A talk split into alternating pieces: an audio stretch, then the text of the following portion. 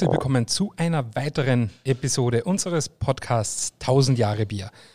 Heute mal wieder nicht aus dem Weinstephaner Museum, So, sondern so. ja so so so so, ähm, sondern heute sind wir ähm, wieder auswärts zu Gast im Bräustübel im Weinstefan. Im Stephanskeller sitzen der Done und ich zu einer weiteren Episode und heute machen wir wieder die Show in der Show und zwar unsere äh, Serie zum, zum Bier dazu, also quasi die Snacks zum Bier und da stellen wir heute auch einen ganz besonderen Klassiker vor und zwar den Orbatsten. Genau. Und mit unserem Gast, dem Alex Willems, ist es natürlich der beste Ansprechpartner, den man für dieses Thema haben kann. Und warum, werden wir jetzt dann gleich rausfinden. Aber Alex, Servus erst einmal. Servus, schön, schön dass du da bist. Freut uns sehr, dass wir auch bei dir sein dürfen. Wir haben es ganze 10 Meter weiter geschafft vom Museum raus, Jetzt, dass wir wieder in einem Keller sitzen, wo es wo es tatsächlich also ähnlich ausschaut wie in unserem Museum. das ist gell? richtig, ja. Also äh, wer es mal nicht ins Museum schafft, aber im Weinstephaner Stephanskeller sitzt vom Bräustübel, der äh, kriegt schon einen guten Eindruck, wie das dort ausschaut. Definitiv. Alex, herzlich willkommen. Stell dich einfach für unsere Hörer ganz kurz vor. Erzähl, erzähl uns ein bisschen was über dich. Servus, grüß euch. Ja, also wie vorher schon ein bisschen erwähnt, betreibe ich hier mit meinen Eltern das Bräustübel Wein Stefan. Ich selber bin eigentlich von Bluts auf, klein auf, äh, Gastrokind würde ich jetzt mal behaupten. Ähm, meine Eltern jahrelang schon jetzt nicht nur in Wein Stefan, sondern davor auch gastrotechnisch woanders gewesen, somit äh, eigentlich mehr oder weniger so mit aufgewachsen mit, der, mit dem ganzen Metier. Bin äh, hier mit meinen Eltern gewesen. Sie machen es jetzt seit zwölf Jahren immer schon als kleiner Bier und Biergarten ein bisschen mit abgeräumt und äh, habe dann auch hier in der TU direkt angrenzend studiert. Zwar nicht Brauwesen, sondern Wirtschaftsingenieur, also TUM BWL auch manchmal genannt oder hauptsächlich genannt. Ähm, bin aber dann meiner Passion der Gastronomie nach einem Studium gefolgt, war jetzt zwei Jahre in der Schweiz, habe da alles von ähm, Stadion, Fußballstadion Catering, Messe Catering, Konzerte Catering, also sprich alles über 1000 Leute habe ich da mitgemacht und ähm, bin jetzt seit 2020 bin ich zu meinen Eltern eingestiegen und ja, bin froh, dass ich jetzt hier bin und Teil des Ganzen zu sein. Du hast uns jetzt ja äh, schon erzählt, wie lange du eigentlich schon mit dem Bräustübel äh, in Kontakt bist. Seit zwölf Jahren. Das ist, ist eine wahnsinnig lange Zeit. Da war es der Tissi schon in Weinstefan. Ich habe schon in der Gegend gewohnt, äh, aber wir waren beide noch nicht bei der Brauerei. Richtig, ja. Das heißt, du bist eigentlich schon viel länger mit, dem, äh, äh, mit, dem, mit unserem Bier direkt in Kontakt. Auch wenn der Tissi mit Sicherheit auch als, als alter Weinstefan-Student den ein oder anderen Kontakt mit Weinstefaner Bier gehabt hat. Vielleicht. Vielleicht. ähm, erzähl uns auch ein bisschen was über das Bräustübel an sich. Was, ähm, wie schaut es hier aus? Für alle, die jetzt quasi noch nie im Bräustübel waren. Wir haben ein paar Hörer, die haben es mit Sicherheit noch nicht gesehen.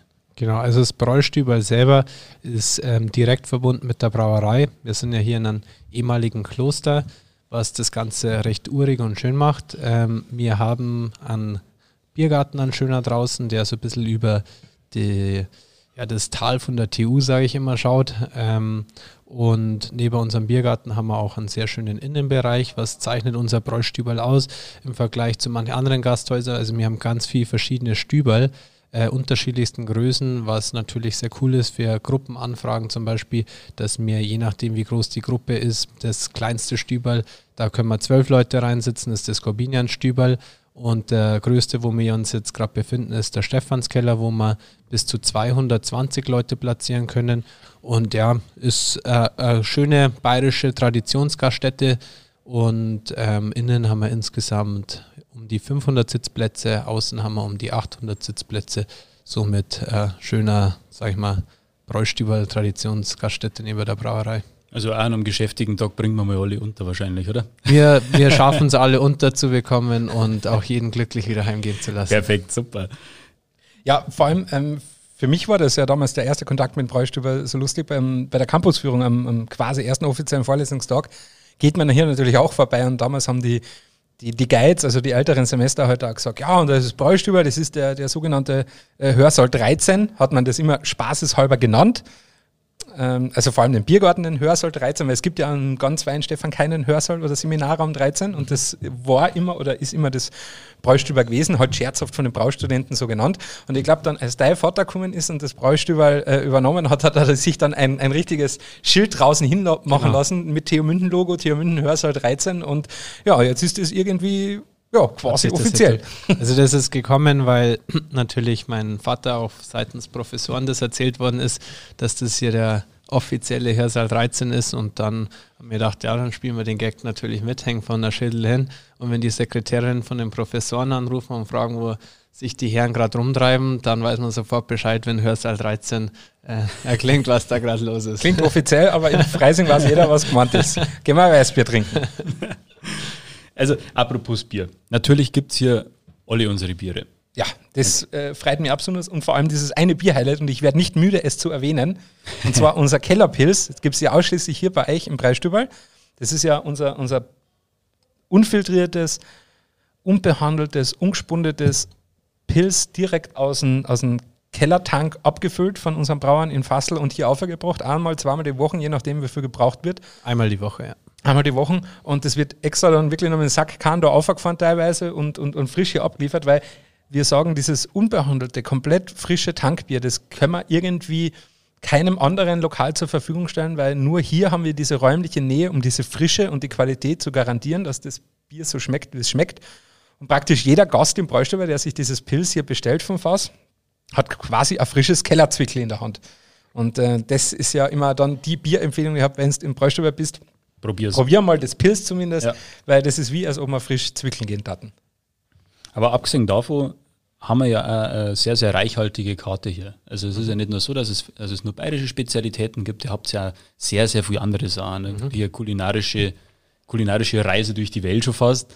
Wie, äh, wie das du jetzt eure Karte beschreiben? Erzähl uns einfach mal ein paar Highlights davon. Genau, also ich würde jetzt sagen, unsere Karte ist natürlich auch sehr bayerisch orientiert. Primär ja. natürlich, dass wir unsere Identität mit dem Bräustüber hier nicht verlieren. Das heißt, wir haben natürlich einen Schweinsbraten, die Haxe, haben Weißwürste, auch sehr bekannt hier ist das Bergschnitzel, das wir extra kreiert haben. Das ist ein Schweineschnitzel mit einer speziellen hausgemachten Käsepanade. Ähm, haben wir Braumeisterpfandel, was oft irgendwie auch so ein bisschen als Schwabenpfandel, sag ich jetzt mal, mit Spätzle, Schweinekoteletts und äh, Ramsus. Ja, dazu. das ist sehr üppig und sehr, sehr lecker. Genau. Und wird da richtig lässig so im Pfandel serviert, finde ich echt geil. Ja. Genau, also natürlich primär natürlich auch bayerisch, dass man natürlich ganz klar weiß, wo man ist. Ähm, was wir natürlich noch ergänzen, ist, dass wir saisonal, also jeden Monat ungefähr oder eineinhalb Monate wechseln wir noch eine saisonale Karte dazu. Und ähm, damit wollen wir einfach ein bisschen die Besucher ähm, regionale, saisonale Produkte auch auf den Tisch bringen. Wie im Frühjahr ist es zum Beispiel der Bärlauch, der direkt hier hinterm Haus wächst, den wir sammeln. Dann der Spargel. Und im Sommer machen wir ein bisschen mehr so Grillgeschichten oft wie Churrasco oder Burger auch. Und zum Herbst hin halt dann Pilzgeschichten oder jetzt Wildgeschichten. Und ja, so tun wir praktisch unsere standardbayerische Karte immer wieder mit guten kulinarischen Highlights ähm, ergänzen. Also wir, für, für alle Zuhörer, wir nehmen die Episode gerade im, im November auf, also im Herbst.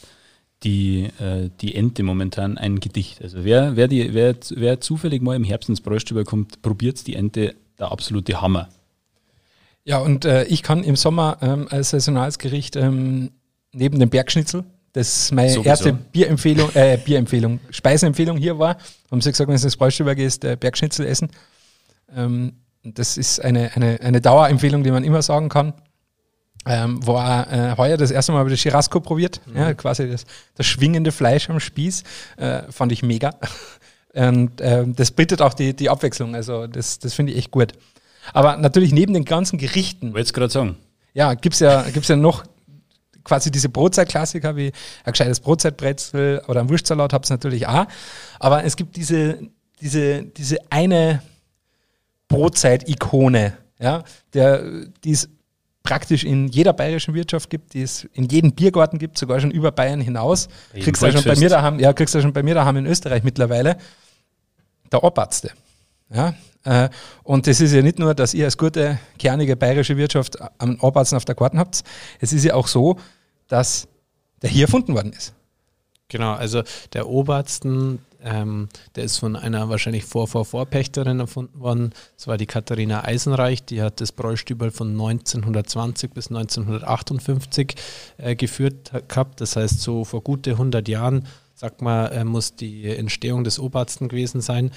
Entstanden ist es, indem man, dass die Katharina Eisenreich mit ihrem Küchenpersonal zusammen gesagt hat, ja, was können wir eigentlich aus den übrigen Käse-Camembert-Reste machen? Und so ist mit anderen Zutaten, die hier vorhanden waren, wie Bier, gewisse Gewürze, äh, ist einfach so mehr oder weniger, deswegen heißt er Bart, sage ich jetzt mal am Anfang, ja. entstanden, den man mit der Gabel klein gedruckt hat und dann den Kartenspielern äh, aufgetischt worden. Und ja, über die Jahre hat sich da wirklich, sagen wir mal, schon fast ein Weltprodukt oder ein weltbekanntes Produkt entwickelt, äh, was natürlich hier aufs Bräustüber zurückzuführen ist. Und, und, und macht ja auch Sinn, weil ganz früher war ja auch noch die Molkerei hier am, am Campus. Also genau. es war ja nicht ja. nur das Bier mhm. quasi greifbar als Bräustüber, sondern wenige hundert Meter weg war ja auch die Molkerei. Und da hat man auch den Käse bezogen und äh, dann, wenn halt mal einfach zu viel da war, hat man halt mit dem alten Käse den halt noch irgendwie, genau. wie man heute sagen würde, verwurstelt oder halt verarbatzt in dem genau. Fall. Ja. Und ähm, wenn man heute sich anschaut, was der eigentlich für einen Siegeszug gemacht hat, ne, weil einfaches, aber schmackhaftes Gericht und, und, und, und halt auch wirklich so, wirklich perfekt passend eigentlich zu unserer Show in der Show zum Bier dazu. Also Definitiv. man kann es richtig schön dazu naschen und. Definitiv. Und weil, weil Alex, wie du gerade gesagt hast, also zu einem Welthit entwickelt. Durch das, dass das ja auf jedem Volksfest, auf dem Oktoberfest, auf, auf, auf sämtlichen Veranstaltungen irgendwie also als, als traditionelles äh, bayerisches Food Pairing wahrgenommen wird, findet man es tatsächlich überall auf der Welt. Also auf jedem Volksfest vor Australien äh, über äh, Thailand bis hin zu USA, überall haben es die, eben diese, diese Käsespezialitäten dazu. Ähm, in verschiedenen Ausführungen, darf man natürlich auch so sagen. Ähm, aber der Grundsatz ist immer dasselbe. Dieser Käseaufstrich, dieser, diese Richtung des Obersten, die gibt es überall. Und jetzt ist natürlich auch so, ähm, es gibt diverse Regeln, die man für einen gescheiten Obersten befolgen muss, oder beziehungsweise ein Rezept natürlich. Kannst du uns in ein paar Schritte erklären oder, oder einen, einen einfachen, äh, das einfache Rezept äh, darstellen, wie schaut der echte Weinstefaner Oberst aus? Also der Obersten, ähm, das erkläre ich euch mal kurz Schritt für Schritt, was so die Hauptkomponenten sind und wie man das auch zu Hause nachmachen kann.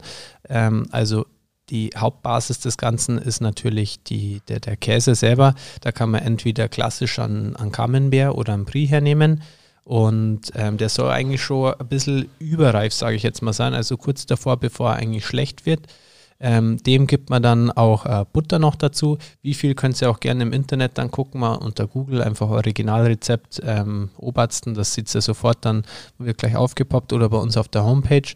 Dann eben an Butter dazugeben, der ähm, schon ein bisschen eine Zimmertemperatur hat, dass er auch leichter ist, ähm, dem, dass man den dann schöner zermanschen kann. Also zu Hause würde ich es mit einer Gabel empfehlen. Wenn das natürlich ins größere Volumen geht, dann werden diverse Maschinen dafür benutzt. Zusätzlich dann noch äh, gehackte Zwiebeln mit dazugeben. Dann gibt man ein Paprikagewürz dazu. Das ist letztendlich, was dem Ganzen diese orangene Farbe verleiht. Und ähm, dann gibt man noch eine Prise gemahlenen Kümmel dazu, Salz und Pfeffer und ganz am Ende geben wir noch ein gutes Weinstefaner Bier dazu. Da verwenden, verwenden wir unseren Vitus. Das ist unser sehr gut und wahrscheinlich auch weltbekannt der Weizenbock, den wir haben. Und der gibt dann noch eine gute, gute Note dazu und dann alles schön, ähm, schön vermengen, dass es eine homogene Mischung, sag ich jetzt mal, gibt und dann kann man das praktisch mit so einem Eisportionierer, kann man das dann auf einen Teller tun, oben dann ein bisschen Kümmel oder Schnittlauch noch drauf und dann einfach schön am Teller anrichten und ein Brezen oder Brot dazu und das ist dann eigentlich schon fertig. Wichtig ist immer nur, äh, was ich gerne dazu sage, macht euch den Obersten immer frisch und schaut, dass er den dann an dem Tag selber isst, weil das ist ein Geschichte, wo keine Konservierungsstoffe oder Co. reingemacht werden. Das heißt, ähm, wir selber im Bräustübel machen ihn jeden Tag frisch und verkaufen ihn auch. Das wäre jetzt nichts, das paar Tage im Kühlschrank aufzuheben. Ja, vor allem bei der Zwiebel, wenn der genau. ein bisschen älter wird, der wird er dann bitter, da kriegt genau. man so bittere Noten ein so und das, das, passt nicht so, gell? Genau. Ja, ähm, sind ja doch sehr reichhaltige Sachen drin. Ich meine, Butter und ein Käse und vor allem so, so ein Brie und so weiter. Ne? Deswegen und, ähm, schmeckt er so gut. Deswegen schmeckt er halt so gut. Weil ich wollte nämlich gerade sagen, ich habe nämlich einmal so, so eine Art ja, Obertster Leid, also hat, hat äh, äh, ja, äh, Bekannte von einem Spätzle mal gemacht. Ähm, sie wollte halt ein paar, sage ich mal, nicht so äh, ja, äh, umfangreiche Zutaten halt nehmen und das war halt nichts. Also da merkst du halt einfach, dass einfach dieses voluminöse Mundgefühl und da die Cremigkeit, die entsteht halt einfach durch einen, durch einen voll, äh, vollen Käse und, und genau. durch die Butter und so weiter. Das ist halt schon. Ähm, da darf ja. man nicht sparen. Nein, da darf man nicht sparen. Da darf man echt nicht sparen. Ja. Jetzt haben wir mir hier am Tisch äh, ein Obersten Steh, Brezen, frisches Brot. Aber wir haben natürlich auch Bier dazu stehen. Beim Tissi und bei mir, wir haben natürlich gleich äh, noch ein Weißbier gerufen. Äh, bei dir steht ein anderes Bier am Tisch. Ja, Erklär es einmal kurz. Also ähm, ich persönlich bin äh, Verfechter des Hellen, muss ich ehrlich zugeben. Ich bin einfach noch nicht so auf den Geschmack vom Weißbier gekommen, auch wenn ich selber privat trinke ich sehr, sehr gern Bier. Also auf jeden Fall lieber wie auch Wein. Ähm, bloß, dass ich einfach, ich stehe irgendwie aus Helle und deswegen ziehe ich das durch, egal ob es jetzt die Weißwurst ist oder der Schweinebraten oder der Obersten. Bei mir ist immer begleitender Helles mit dabei und ähm, ja, das ist ja Ansichtssache. Letztendlich mag jeder das, das was einem lieber fällt. Ähm, ich persönlich muss einfach sagen, mit dem Weinstephaner Hellen, den Originalen und dem neuen, sprich Weinstephaner Helles, was ein bisschen milder ist und süffiger ist, da läuft man definitiv auch nicht falsch. Ja, finde ich eigentlich, ähm, na, überhaupt nicht. Und ich finde das eigentlich ganz interessant, weil wenn man jetzt dann doch die, die salzige Brezen dann betrachtet und der Oberarzt hat ja auch seine Gewürze, die äh, sind, da kann das Helle so durstlöschend, genau. sage ich jetzt mal, agieren. Ähm, das ist so ein bisschen eine Art Kontrapunkt zum, zum Oberarzen und vor allem zur Brezen dazu. Und wenn man ein Weißbier dazu, würde ich eher sagen, das unterstützt so ein bisschen die Cremigkeit dann wieder. Also mit dem Weißbier bringst du dann auch wieder, sagen wir mal, ein bisschen stärkere Geschmäcker hinein, vor allem auch durch die, die Fruchtigkeit und die Nelke. Und das, sagen wir mal, schirbt so ein bisschen vor allem den Kümmel und, und, und auch den, die, die, die Würzigkeit und die Cremigkeit vor allem vom, vom, vom Haupatzen an. Und das ist ja dann halt, das sind die zwei Philosophien. Ne? Unterstütze ich mein Bier mit, mit dem Essen und schiebe das quasi an oder setze ich einen Kontrapunkt zu und das Ganze ein bisschen, genau, gleiches aus, balanciere ich so ein bisschen. Also das sind halt die, die, die zwei, sagen wir mal, Philosophien. Richtig gut Info finde ich jetzt übrigens das mit dem Vitus. Also ich habe gedacht, das ist normales Weißbier drin, aber macht natürlich Sinn, den Vitus zu nehmen, weil er einfach geschmacksstärker ist. Mhm. Er bringt einfach viel mehr Flavor ein und ähm, gibt natürlich dem, dem Abarzt dann halt noch so ein bisschen äh, äh, eine frische Komponente. Das finde ich gut. Also das kann man definitiv äh, nochmal auch äh, nachhaltig erwähnen. Vitus zum Abatzen. Und ich, und ich muss sagen, Tissi, äh, ab und zu, wenn wir Videos machen oder was aufnehmen, her da sogar zu. Und da fällt mir, da fällt mir, da fällt mir nämlich jetzt gerade ein, ähm, dass du mal gesagt hast, die, außerdem das Helle passt immer zur Brotzeit. Ja. Und das, und äh, das ist natürlich, was der Oberarzt die, als, als die traditionelle Brotzeit äh, in Bayern eigentlich oder auf der Welt, auch wenn wir gehört haben, da kann man mit dem Hellen gar nichts falsch machen. Na, überhaupt nicht. Und ähm, vor allem auch der Brotzeit als Brotzeitbrettelkomponente. Ähm, das ist ja das, was ich, was ich vor allem hier in Bayern gelernt habe. Also es gibt eigentlich prinzipiell keine Brotzeit, wo nicht immer äh, äh, ein kleiner Hiegel äh, da drauf ist. Ja. ja. Und. Ähm, ja, und äh, wir auch hier im Bräustöber, ähm, zum Beispiel letzte Wochen, wo wir, wo wir Kunden da gehabt haben, äh, zum Beispiel aus Südtirol, das war halt das ist der Appetizer. Bevor wir halt bestellt haben, die Hauptspeisen für jeden und so zum, zum Welcome-Bier haben wir halt gesagt, ja, okay, da haben wir mal da ein paar Portionen Arbeits am Tisch, die Brezen dazu und das ist so der, der, der Appetizer, also so zum, zum dazu, zum ersten Naschen, zum Appetit anregen, ist es halt einfach ein, Top-Gericht, weil jeder kann so viel nehmen, wie er will. Das ist auch gut zum Teilen, so, so ein Brettel oder halt so, so ein Tellal und ähm, mit einer Brezen oder so. Und das ist wirklich einfach, es ist, wie man heute in Neidersch sagt, so Convenience. Ne? Es hat, ist halt einfach ein praktisches Essen dazu. Und jetzt, jetzt ist es aber auch so, wir haben jetzt halt viel geschwärmt vom Oberärzten, haben jetzt auch viel darüber gesprochen, wie gut es ist, dass er relativ einfach zu machen ist. Hat aber auch vor ein paar Jahren ein bisschen äh, eine Diskussion hervorgerufen. Also wir, wir wissen ja, es gibt, äh, wir sind in der EU und, und speziell in Deutschland, wir wissen ja, es gibt hier für alles Regeln ähm, und, und, Gesetze und Verordnungen und Richtlinien. Ähm, und so ist auch der Oberste als regionales Lebensmittel geschützt worden vor ein paar Jahren. Das war ist nicht nur positiv gesehen. Man, kannst du uns vielleicht dort zwei, zwei, drei Takte dazu sagen? Genau, also das war 2015, wo sich eben der Molkereiverband hier in Bayern stark gemacht hat, dass der Obersten regional geschützt wird. Ähm, ich erkläre mal kurz, wo Vor- und Nachteile liegen könnten. Also ein Vorteil ist natürlich ganz klar, dass wenn jemand dann Obersten auf der Karte liest, dass man einfach weiß, ja, das ist jetzt ein gutes Produkt, wo man einfach weiß, das kommt aus Bayern und orientiert sich an einer Standardrezeptur. Das heißt, man weiß halt wirklich, was auf den Teller kommt. Ähm, Nachteil an der Geschichte ist, dass eben kleine Wirtschaften das ja öfters auch selber mal gemacht haben.